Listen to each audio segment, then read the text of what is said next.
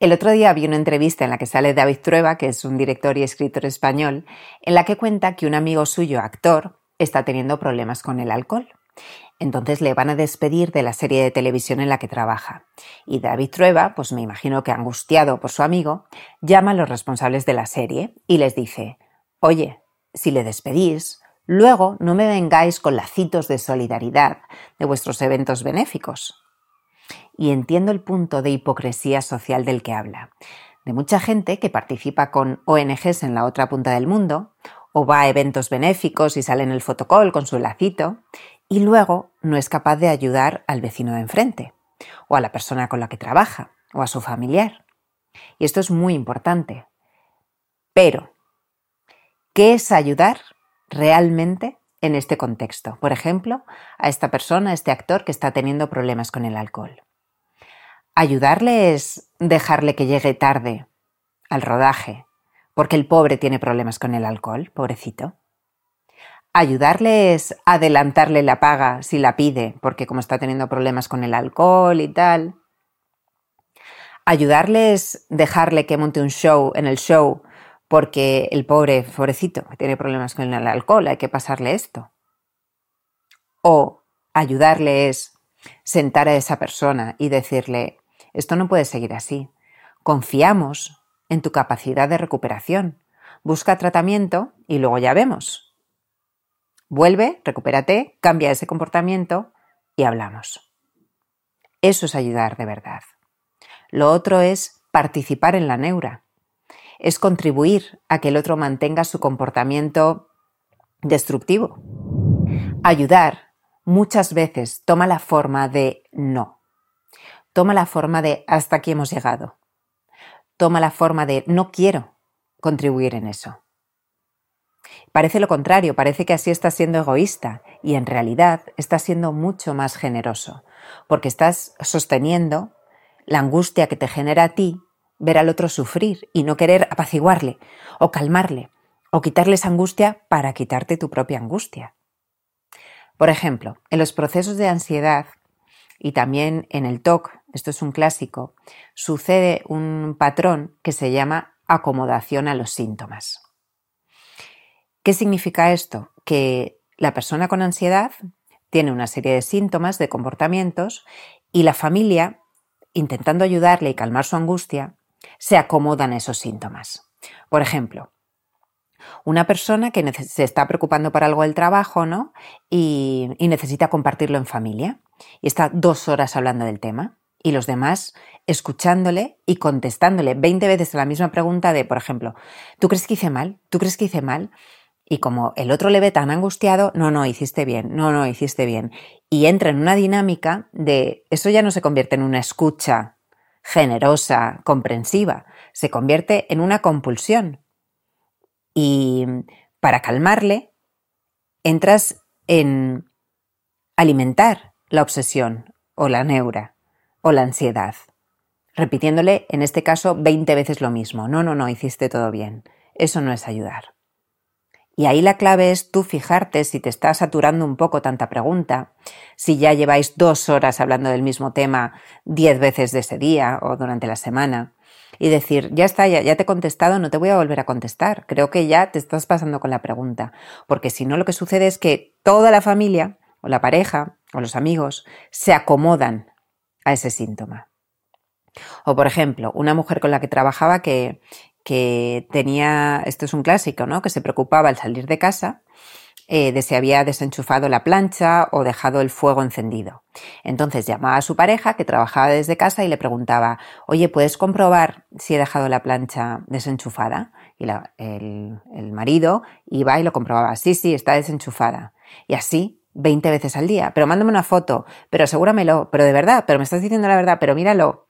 Y el marido las 20 veces intentando ayudarla a calmarse y en realidad contribuyendo a la neura. En ese caso ayudar es decir, no, no pienso, no pienso ayudarte en esto. Yo tengo que trabajar, yo tengo que centrarme en lo mío, no puedo participar en esta inseguridad que lo único que hago es alimentarla. Otros muchos ejemplos, pues em, cuando alguien está preocupado por una enfermedad, ¿no? De, em, porque está con un problema de hipocondría y comprueba con sus familiares, les pregunta 20 veces, les pide que le acompañe al médico, es como no. Una persona que mm, le cuesta salir de casa, ¿no? Porque está con un diagnóstico de agorafobia y es que no puedo salir de casa. Entonces, la pareja, por ejemplo, le hace todos los recados en lugar de decir, no, yo tengo que hacer mis cosas y confío en que tú puedes salir. O sea, ir animándole a, a que vaya asumiendo retos y no salvarle, porque eso es lo que pasa en muchas ocasiones entramos en una dinámica de querer salvar al otro con toda nuestra buena intención, querer protegerle de que no sufra, y acabamos convirtiéndonos en víctimas. Pasamos de salvar al otro, queriendo protegerle, queriendo ahorrarle sufrimiento, fragilizándole así, y acabamos siendo una víctima porque acabamos saturados, agobiados, y acabamos sintiéndonos como que nos está ahogando esa persona con ansiedad y acabamos resentidos. Entonces se crea una dinámica que no ayuda a nadie. En ese sentido, ¿qué es ayudar?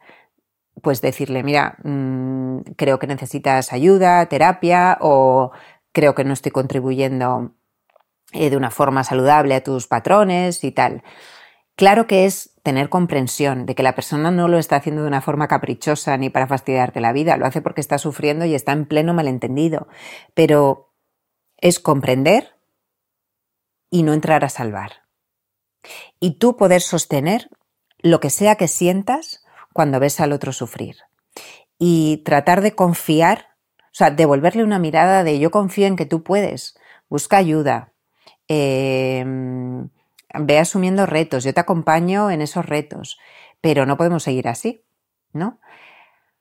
Porque el tercer paso, pasamos, hemos dicho, de salvar, luego a víctima y luego nos convertimos en tú me estás fastidiando la vida, es que me estás ahogando, es que no puedo más de tu ansiedad. Y, y, se hace el círculo vicioso del que ya hemos hablado en alguna ocasión en el canal de víctima, salvador y verdugo.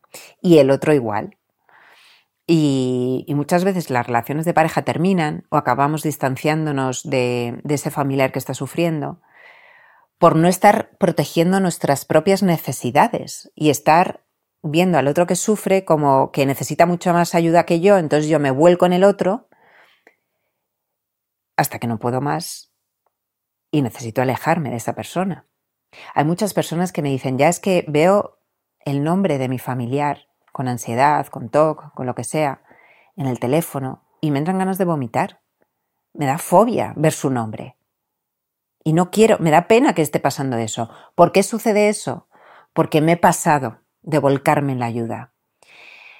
Y aquí no se trata ni de que te conviertas en el psicólogo, ni en el coach, ni en el terapeuta de tu familiar.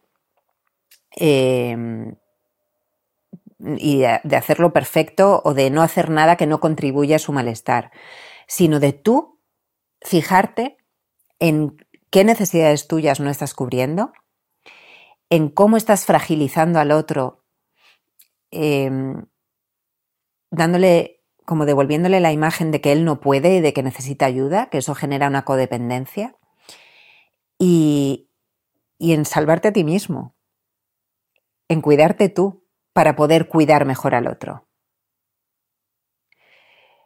Después de ver el vídeo, no sé si lo querrás mandar a tu familiar, porque hay veces que queremos que nos sigan ayudando y que se sigan volcando en nosotros. Pero yo sé que hay una parte de cada uno que sabe que mm, madurar es tener que tu familiar te apoye, que te comprenda, que te escuche, pero no que te salve. Entonces, bueno, la reflexión de hoy espero que te haya ayudado o que si ves que alguien le puede ayudar, que se lo puedas enviar y que veamos, y esto es lo más importante, que muchas veces la ayuda real y generosa toma la forma de no, toma la forma de por esto ya no paso, toma la forma de hasta aquí hemos llegado. Muchas gracias. Si quieres tener consejos, comprensiones diarias en nuestra newsletter gratuita, te puedes suscribir en hermanoslacasa.com. Gracias.